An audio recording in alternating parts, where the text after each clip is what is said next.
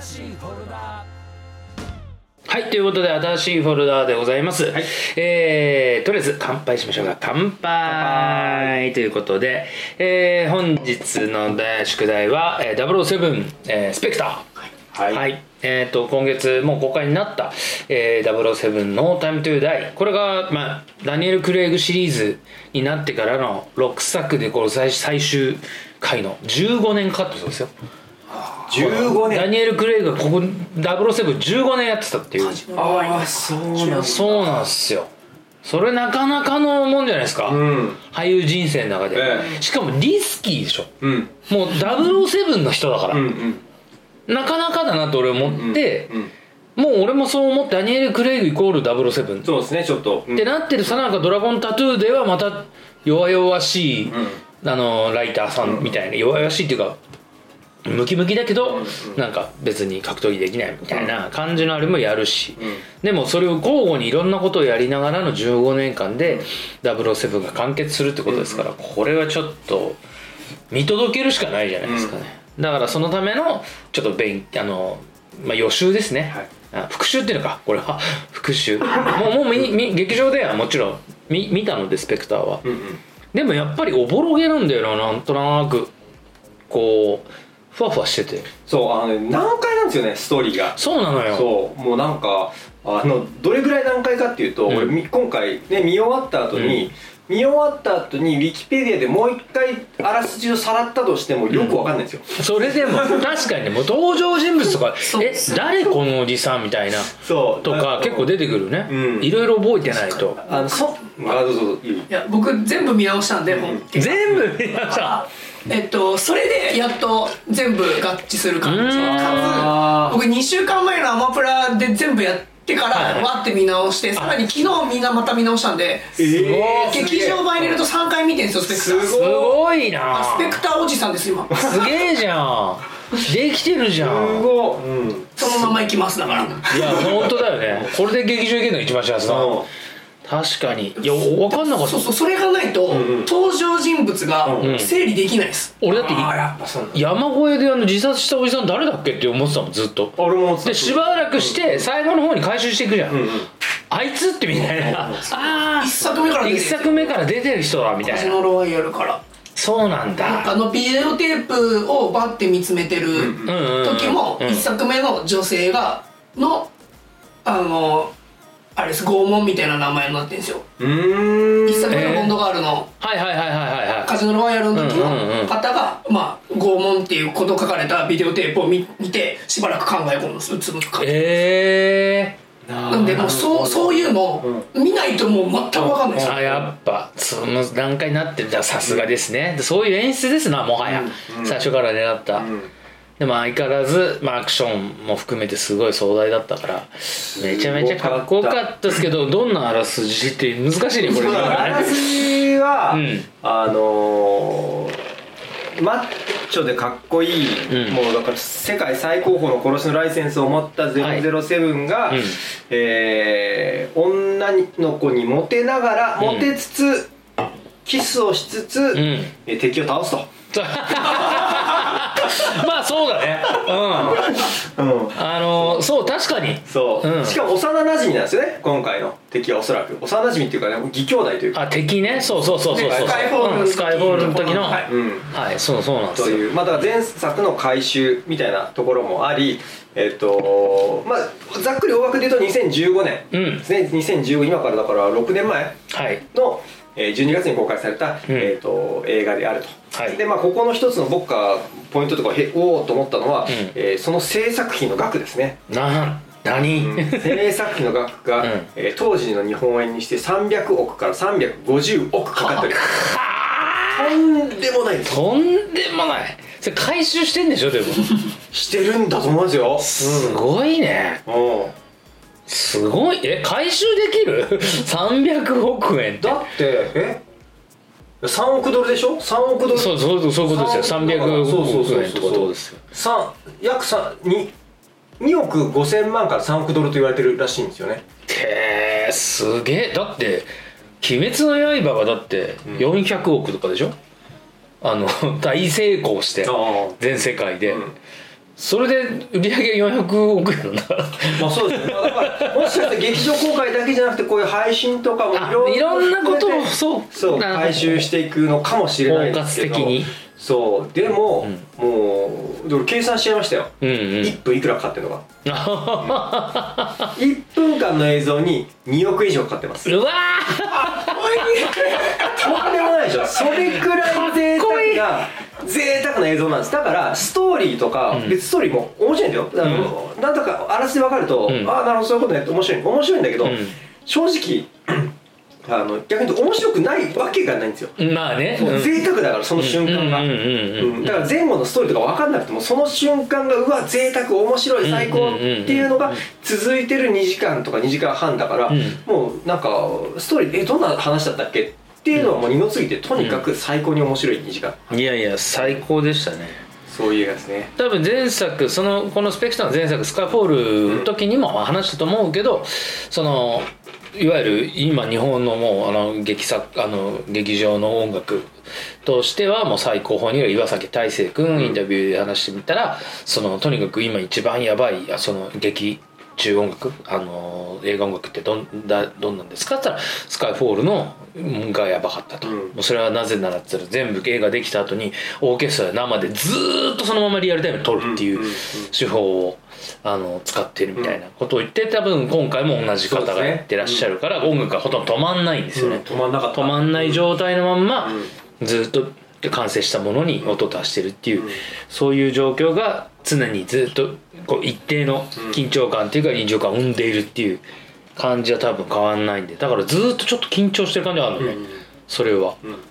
すこの先週のね本当青のランはねもう意識がいっぱい散っちゃったけどさ、うん今後まさに007はその感じがずーっとあるっていうのは、そういう音楽的効果もありますから、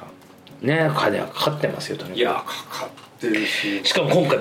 ボンドガール2人いますからね、うんボンドガールというか、んボンドガールでいうところはそのあのレア・セビーちゃんだと思うけども、その前にもねロマンスがねうん、ももうう一自回分そうそうそうそう自分が殺したあのー旦那の妻、未亡人をん行くっていうね、しかも出会って出会って10分後ぐらいぐらいですよ本当に、映画の言葉で言うなら5分ですね5分うん五分あ確かに五確分しかかにない5分しかない、うん確かにすごいですよね、うん、うん合体ですよいやしかもモニカ・ベルッチもう俺ももうね AKA 俺も AKA いろいろ欲しいなと思うんだけどねえあだ名っていうんです か通り名って別名通りな通り名うんイタリアの宝石って呼ばれてる女ですからね、うん女優さん、はい素晴らしいもうもう数々まあなんか若い頃ねいっぱい大好きだった大好きだった大好きだったやっぱねさっき調べたら、うんあのーマンサンカステルと一緒に、うんえっとアパートメント、うんそれ1996年の映画で、それ大ファンなんですよあらららでまああの、うんマンサンカステルも出てくるし、はいモニカ・ベルチも出てむちゃくちゃ美人で何この人、うんで衝撃受けたら次の年にドーベルマンでまた共演してるはいはいはいうわすごいもうもうそれでモニカ・ベルッチベルもチ焼き付いちゃったマトリックス・リローテとはど うだっその時はねなんかあんまりピンときてなかったたのうっそでも僕もさっきヒロジさんがその話した時にそこで知りましたマジであのジャパニアちゃんモニカ・ベルッチマムルク・ベルッチねうん、うん、そうそうそう そううんあのマトリックス・リローテとめちゃくちゃセクシーじゃん 何この人って俺そこで知ってる掘ったタイプだもんあモニカ・ベルッチそうなんだうんそうそういろんな出会い方ありますねありますねありますね、うんまあ、いずれにしてももううん脳にこう焼き付いていくはいぐらいのね、はいはいそうそうそうであ女優さんさずーっとさいろんなここまあとにかくダニエル・クレイグシリーズ始まって、はいい、ろんなロマンティックあるじゃない、うんうんあるけどあのーは今回が一番セクシーじゃなかったスペクターがとりあえずノー、まあ、このこの後の「ノータイム・トゥ・ダイうんうん」ものすごいのかもしんないけど、うんうなんか一番グッとエロって思うどっちはどっちもどっちもどっちもどっちかだったらすげえ難しいなでもね、うんでもこの後の俺はパンチラインに絡んでくるからああなるほうど、ん、あのーレアセセリーちゃんにしとこうかな、だってこれ出るでしょ自自作も「ノータイムトゥーダイもね、うんうん最終的には出るから、うんでまあほらカジノロワイヤルでもう失恋してんじゃんうんいわゆる失恋というかなくなっちゃうわけだからさヒロインがさもうどうしようもない感じでで自作がオルガ・キュリレンコちゃんが自作のあのボンドガールですごい好きなの俺あの子。えー、あなるほど、うん、あの後も結構いろいろ追ってます、うんうんうんあのあの子に関してはオルガちゃんに関してはだけどなノーロマンスなんですよえないっすないっすオルガですオルガちゃんとのないですよ慰めの報酬ああなるほどねうんうん、うん、ないないでえっと次 がスカイフォールかスカイフォールもロマンス薄めまあまああったけどすぐごめん殺されちゃうよねその子もそうそうねそうそうそうそうそうまあそれも敵役の彼女ですからねそうそうそうそうそうバルデルバルデルのねだかそうら自分の敵役の女性、あ敵役に関係してる女性が、はい自分が敵を倒したがゆえに自分を恨むはずなのにもかかわらず、んうんロマンティックな関係になるってところがこのボンドの見せどころなんですはいわかります、そうすごいいいまあででもす、シリーズ通してですねそうそう、うんシリーズ通してでサすメの報酬の時もうん敵役のあの女の人口説いてうんそうですねそうだ場から所に聞いてってやってるんでうん肉肉ま、憎しみがうん愛に変わる瞬間をこう、うんボンドボンドは描いてるっていうはい確かにそうですね、だからもう最終的にそうこの壮大なうん6本、うんまあ次が6本目でうん最終章ですけど、ごご本目あ5本、はい五本目か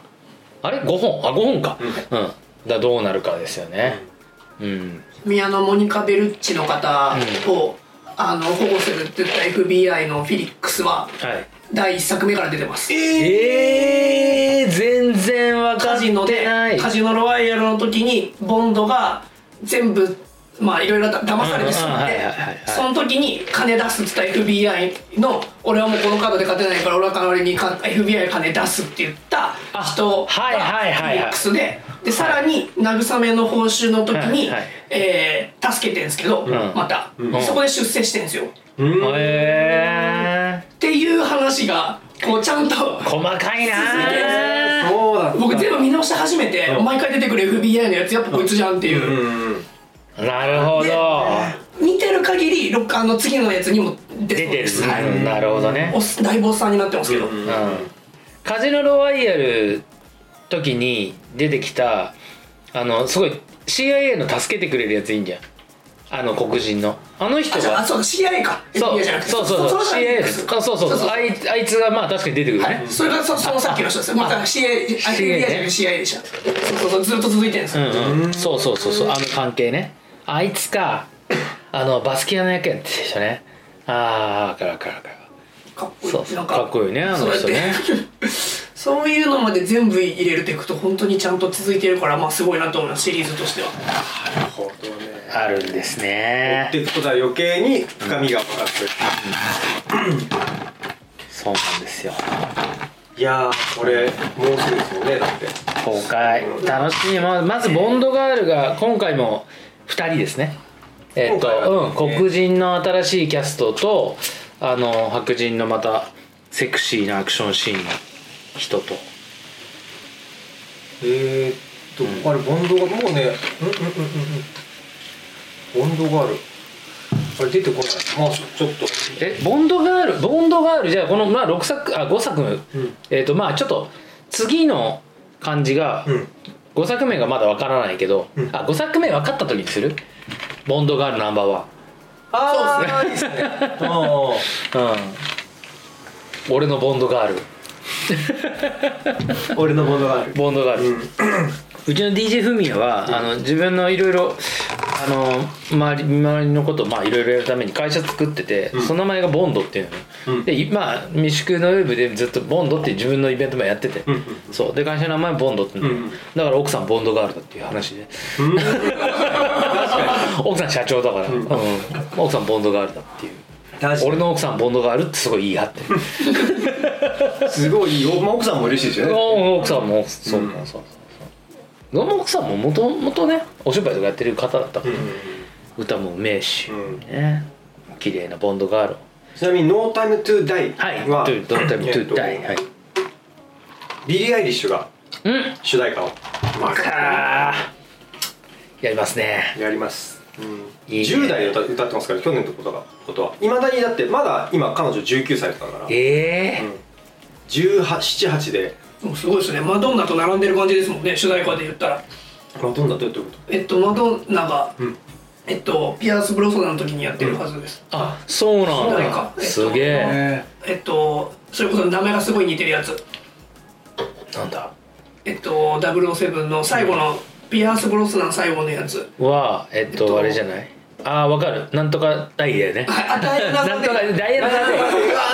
イノータイムトゥヤーダイからずっと離れないからなかなか出てこなかったですけ どダイアナ・ザ・デイデーだ俺歌詞で書いたっつうんだよそうだそうだまるでダイアナ・ザ・デイのハルベリーってへねーあのあいいラップしたぐらいですよはい「真夏の棒」って曲でねやりましたねあれのねハルベリーも衝撃的だったようねん衝撃的だったオレンジのビキニでビーチバーすンっごていきて登場シーンでしたよねねえそこでもうあのそのビーチにあるそのバーみたいなところであそのハルベリーがやってきたところであのダブルセピアーズ・ブロンスなんがあのモヒートでもってね言うねそうそれでモヒートって覚えたの俺も言おう、うん、モヒートでもってえーでもなんか使ってみたいセリフがちょいちょいあるあるねううん、っていうところでパンチでいきますかじゃあはい行きましょう行きましょうこんなんだもう名作ですけどどの作品でも名作ですもうなんか好きっていうまあだってね300億かかってるんでしょそりゃもうそうそう い1分 2億2億2億円そりゃ好きだわうん、うん、これそうですねただこれ以上にお金かかってるうん作品あるんですよえそうなんか映画のこれ見て、うわすごいもう300億すごいじゃないですうか、ん日本の映画でそんなこと考えられないっていう人があって、うんうんはいはいはいであの制作費うん制作費ランキングランキングそうそううん調べたんうですよ、んうんでそしたら、うんあの意外と、意外ととこれ20位で確かうんうんおダブルセブンでそうスペクターが2015年で、うんまあ、これ、えっと、3 300億円換算なんだけどまだ20位なんですよ、うんうんえっ、とねうーん1位なんだと思いますまあ、スター・ウォーズ級かなあー悪くない悪くないえ うん悪くないうんうんスター・ウォーズ級となってくるとものすごい制作になるでしょうんうんうん悪くないあのね「スター・ウォーズは」うんえっ、となんだこれ7位に入ってんですよ7ね位ー、もう7位スカーウォーカーのあスカイウォーカーの夜明けが夜明けうんで7位と、あとは、えー11位にも最後の10代が入ってて、うんので、えーなんで悪くないかって言うんうんったかっていうと「そうスター・ウォーズ」ってくくりっていうよりもディズニーなんですよデなィるほどズニーっていうくくりでディズニーが映画にうわこんだけ金かけてたんだっていうんううんうん驚き、1位「パイレーツ・オブ・カリビアン」なんですよ、あああれほそうなのこれはもう380億ドルですからねおどおれぐらいだと500億円380億ドルそうそうそうそうもう信信じられない、うん天文学的じゃないですか、で2位3位4位がうんアベンジャーズ、アベンジャーズねアベンジャーズそうそうエイジ・オブ・ウルトランス、うんウルトラン3位が、えーとアベンジャーズのエンドゲーム4位がアベンジャーズのインフィニティ・ウォーが2位3位でもこの辺はなんかまあねた確かにめちゃくちゃ金かかってキるャキャストもね、はいはいもうオールスターそうだよ、うん一番金だって一番稼ぐのがあれでしょあのそのアベンジャーズのあいつじゃん主演のああのアイアンンマンのアイアンマンのあいつでしょ、ロバート・ダウニー・ジュニアでしょ、ダうウニーんジュニでその次はスカイヨ派なんだって言ってねおおそうなんだそう女優はスカイヨ派、えー一番稼ぐその二人が出てんだまあそう ですねうそれはもうそりゃもうその出演料だけでもう、とんでもないでしょでえっ、とそうアベンジャーズを234で挟んでまたパイルズ・オブ・カリカリビアンあーえすごいでもっとー、ちなみに「ダイ・ハード」とかそんな大したことないダイハード、のうんダイハードはもうね全然えーっ、とちょっと県外ですね県外あ CG とかじゃないってことなそんうですそかう県外ですねかうん、うん、ジャスティクジャスティスリーグが5位、あーなるほはどうん、でハンソロ「スター・ウォーズ」ストーリーでしょ、はいスター・ウォーズ」がこれ7位、うんうんジョン・カータージョン・カーターってどんな映画だろうちょっとパッとい思いジョンン・カーターなんだっけジョン・カーターないっすねジョン・ウィックなの分かるんだ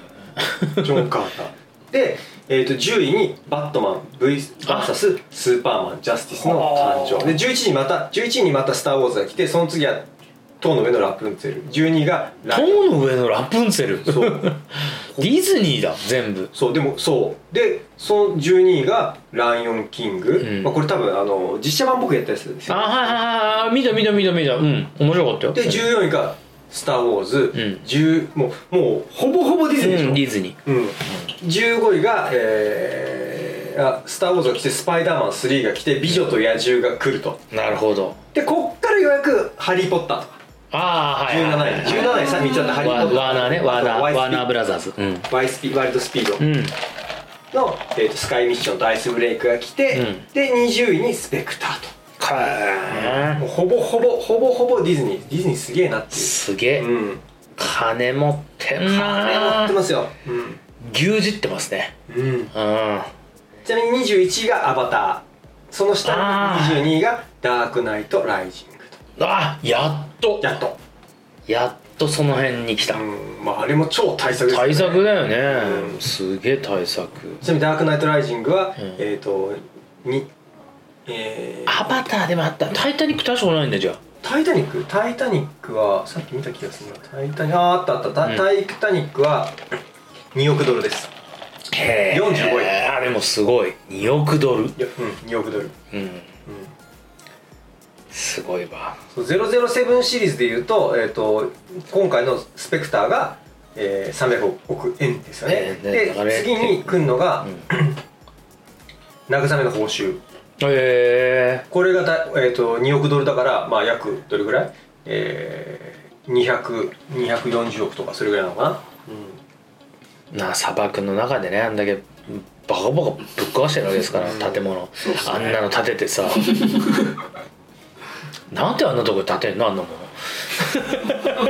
のねえ不思議なんだけどしかも今回も、うん、元からあの会話の中で何か爆発したら危ないって言う言いながら立て てるまあリスク分かって立ててるってすげえなって思いましたけどうん俺今回のまた話ちょっと映画に話戻るけど、ん今回のなんか何気に俺一番驚いたシーンが、うんあのボンドがこうか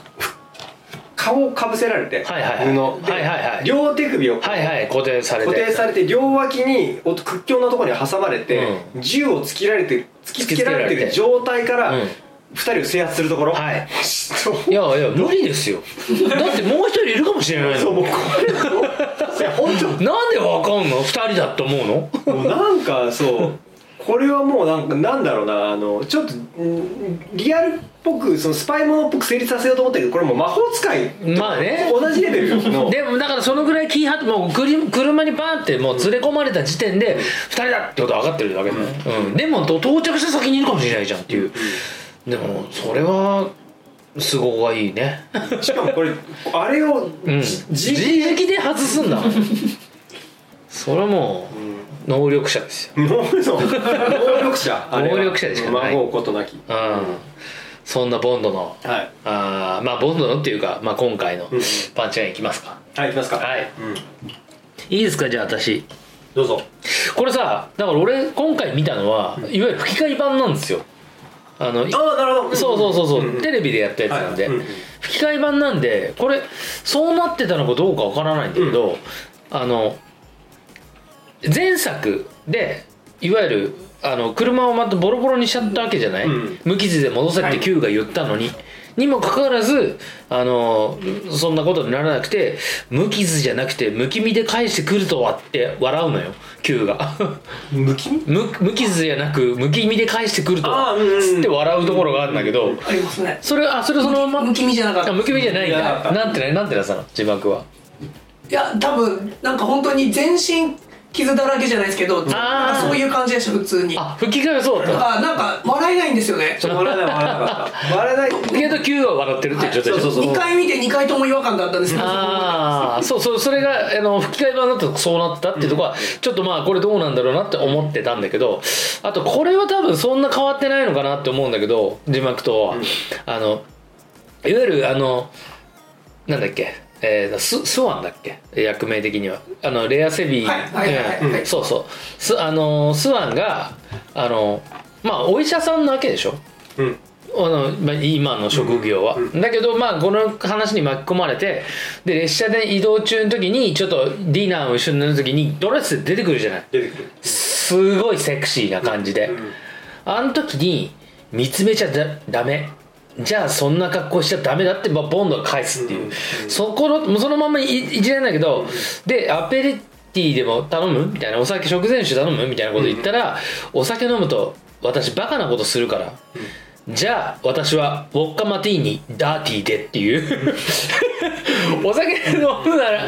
飲んだらバカなことしちゃうからって言う可愛く言うんだけどすぐに超ハードリカを頼むのよ、セクシーと思ってそそねこは英語でもまあ似たような感じでしょ、うんな何ウォッカマティーニダーティーでって、俺ダーティー調べちゃったけど そのなんかいわゆるシェイクでそのマティーニ作る時にそのオリーブに油があるからそこのオリーブのアルバムあ油も混じって白濁することをだから濁るみたいなことをダーティーっていうのだから濁ったやつでってことはシェイクで作ってく字れるみた幕いなはオリーブだったと思いますあそうなんだそうなんだだあ字幕はオリーブでって言ってんだ あと釘付けって言ってましたねボンドはあーなるほどそうなん違うね俺俺俺それあのー吹き替えの方がいいですねはい俺だからの方がすごい今グッときました俺ね吹き替えでグッときたのよであのドレスの感じで、あやってきて、ちょっとなんか真面目なん何髪の毛はさすごい明るい感じだけど、真面目な感じのお姉さんかと思ったら、すげえエロいじゃんっていう 真面目なお姉さんほどエロいんだなっていうことをね認識し再認識したっていうねあれいつ用意したんですかですよ ねですよねそうですあよのーそうそうあのドレスでしょそうあのタキシードもねそうそうそうそううんボンドもねそうそうそうそう何なのそれ何その衣装持ち はまあででも あのピッタピタのねうんすごいボディコンシャスな感はいはいはいはじあれは良かったわいでしかもちょっとこうグラマラスじゃないかレそうレアセビーが、うんそれがもう完璧なんですよ、あれろーと思って、でそのセリフのやり取り、うんで、まあ、女優さんが、まあ、まあもちろんあ女優さんというか声優さんがやってらっしゃるけど、どっちもいいなと思って、これは吹き替えならではのちょっと楽しみ方でしたねいやーよかった酔っ払うとちょっとね、バカなことしちしちゃゃううみたいなでそれでハードリカーを頼み、うんその後に敵が出てきて、うんでこうそれを倒し、うんこの後はって言った激しいそこ 激しいやつになる、最初っからもうそのつもりっていうね、もはやねうんうんそんなことってありますか恋侍いやどうするんでしょうねあの局面はねこういう次元流的にはどうすかね、うん、こう私酔っちゃうとバカなことしちゃうから、ハードリカーでって言った瞬間にはもうやる気だなって、やる気だなって恋侍はつつかにこう,、うんこう手をかけるってことね、でももう勝利宣言ですよそこ でもう向こうもその気だと相打ち覚悟でまあまあだから、あのボボンドもきっと同じものを頼むわけですよ、そうね確かにね、同じでもボンドは好きじゃんマティーニがまず好きなんだうんうんもともとずっとマティーニ飲んでるもんねそうですうねんこの映画中、うんうんその作品のこう、まあこのいマティーニマティーニですねそでうどうもあそこのシーンあのいすバトルロワイヤルの時も電車移動なんですよ、ボンドがだあーからすげえいいなと思いましたあ確かに確かにそこでおあの、まあ、その時はくどくどくっていうか、んあのお互いの印象の話とかんするだけです、プロファイリングし合うんでね お互いどんなやつだすったごかいみたいなとこところいい良かったですねなんかうんそうそうそこでまたグッとくるんですよね早いよとあの殺し屋現れるのもうちょっとここ見せてくれとあののんびりとすげえぶっ飛ばされてんじゃんいきなりテーブル蹴り上げられて おいちょっともうちょっとレディーがいるんだそかうらでっすてねねそうですねってふうに思ったまあどうでしょうどうですかパンチラインあパンチラインかそうか、はいい、やーうーんとね、ん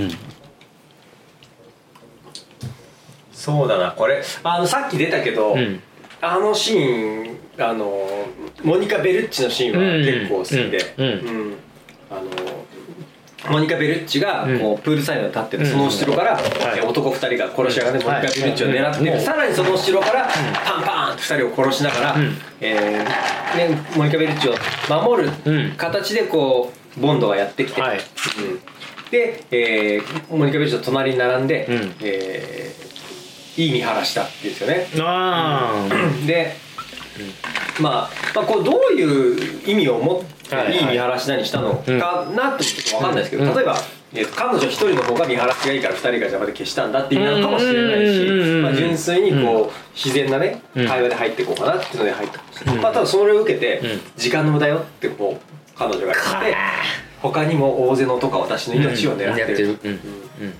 あなたが稼いだ時間は5分かそこらよ、うん5分5分ようんそしたらボンドが十分です一杯飲めるっていうもうこれをね、うん、人生のどっかのタイミングで使いたいそうだからそれは次元流のこう糧になってくるわけこれを神木君が言うか言わないかで全然違うよねなんかあねれあれもやってほしいですあーそうやってたやってたやってた両手に持ったお酒をねグラスで、うんうんあとそうなんだっけ私と一緒にいると殺されるわよこれモルカペルペルツだったの私と一緒にいると殺されるわよって言ったら悪くない死に方だってくー渋っ俺もね行ってみたいわ行ってみてで誰か言われないといけないんだよね、うんこう女の子に私と一緒にいると殺され るからそうね、うんないでしょそんなこと、うんあれかなふだからすごいすごいいいだからそうなんなんつうの、うん、半グレと付き合ってる女の子みたいなそうそうがちょっと私ギ一緒にャルみたいな子うん、うん、そうかそうかそうか、私と一緒にいると殺され言えるわばよよって悪くない死に方 だ、うん言えねえなあ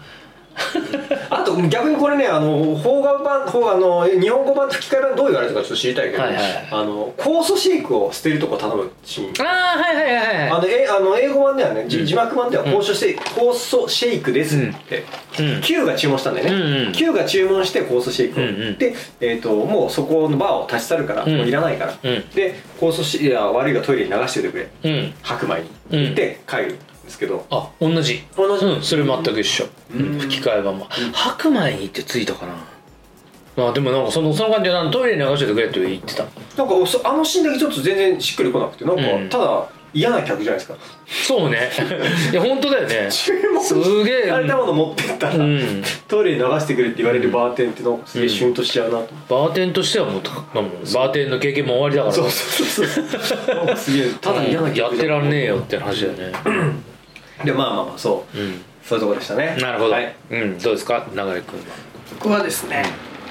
えっと、まあ、敵というか組織の話も部分なんですけど、うん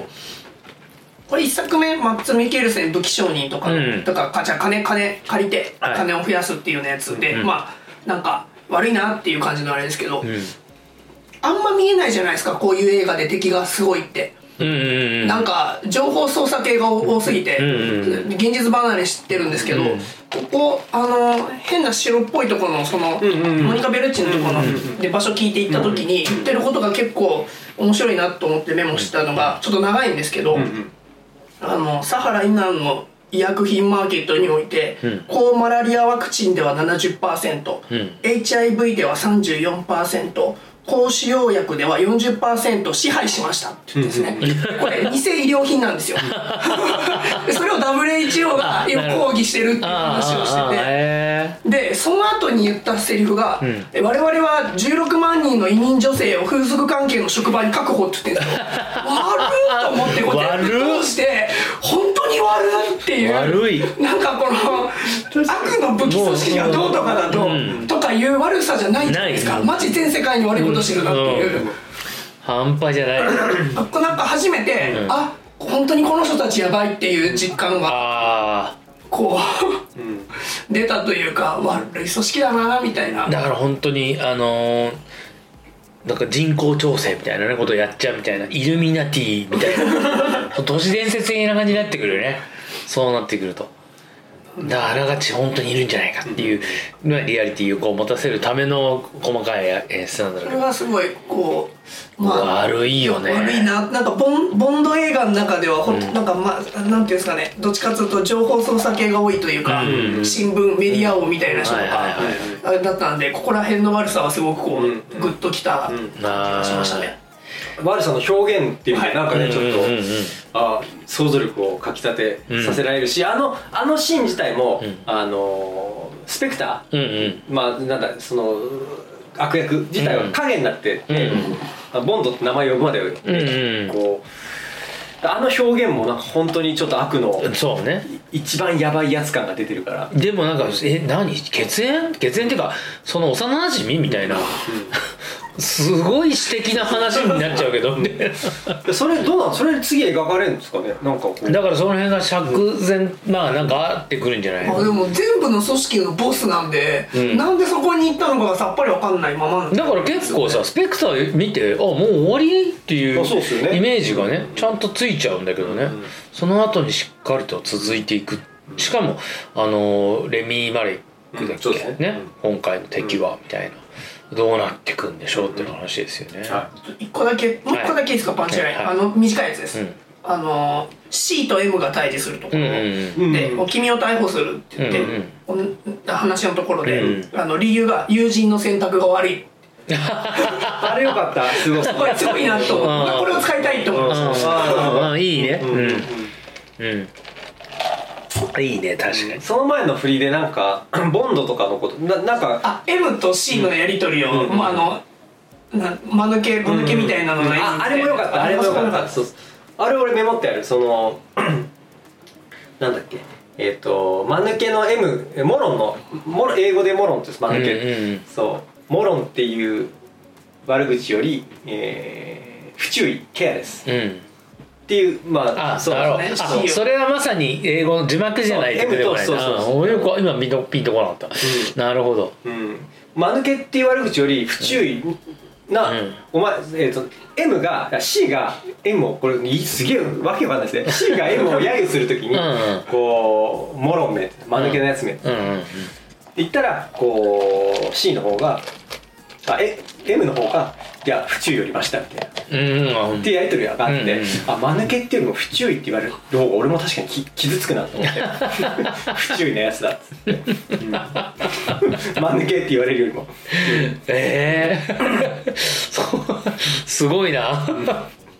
そうまあそんなやり取りをねそうそうしていました間抜けって言われる方が嫌だなあそうななんかなんか俺は銃をうん銃を隠しといたやつに気づかないから間抜けって言ったんですけどああはいはいはい全部銃の弾回収してたんでん不注意っつって、ああそうそうそうかあのシーン、うんうんうんああなるほどねあそうかあのシーンのところに生きてくるあそうそうその前のところ、うん少し前であの君君を逮捕するっていう話をした時の、あなるほどだからこういう会話劇も含めて、もうだからこうなってくると字幕とその吹き替え版も行った方がいいんじゃねえかぐらいのね気持ちにちょっとなそうる意ぐ外らいと吹き替え版っていいんですよねいいんですよやっぱ日本の声優さんすごい優秀だからいいんだやっぱりジャッキー・チェーンは吹き替えで見るでしょそうですねそうです絶ね対う,、んもうこそこで洗脳されてるからさ、うんうんもうあの人の声じゃないともう、うんうんジャッキーじゃないってうんいう、わかるわかる、うんでマイケル・ J ・フォックスもね同じこと三輪一郎さんじゃないうんとたまに織田裕二とかにやられるとちょっとなんでかなっていういやもう極力見ないようにしてますまあそうなっちゃう ねそうそうそうそうっていうのがあるからまあなんかだからまあいろいろな見方があるけどまあまあとりあえずは、はいえっ、と来週に向けて、うんあのー「ノータイムトゥーダイうん楽しみ、えーこれ楽しみです超から楽しみこれを劇場に見に行ってどうですかその直後にみたいなぐらいの勢いでいきますかあー興奮出てきた冷め山抜き的な出ねてきたらねはいはいはいそのぐらいにできると一応ちょうどね、わっと盛り上がった状態、まあおのおの見ていくっていう手はまあそれもそれで手なんですけどね、はい、できれば一緒に見てで一緒にまた集合して、ねえーこの最後えー007の完結戦「ノータムズ・ノータイム・トゥ・ダイ」を、えーしっかりと新しいフォルダでは作っていきたいと思いますんで、えーぜひ次回もよろしくお願いしますそして、えー今日も最後までお付き合いありがとうございましたありがとうございました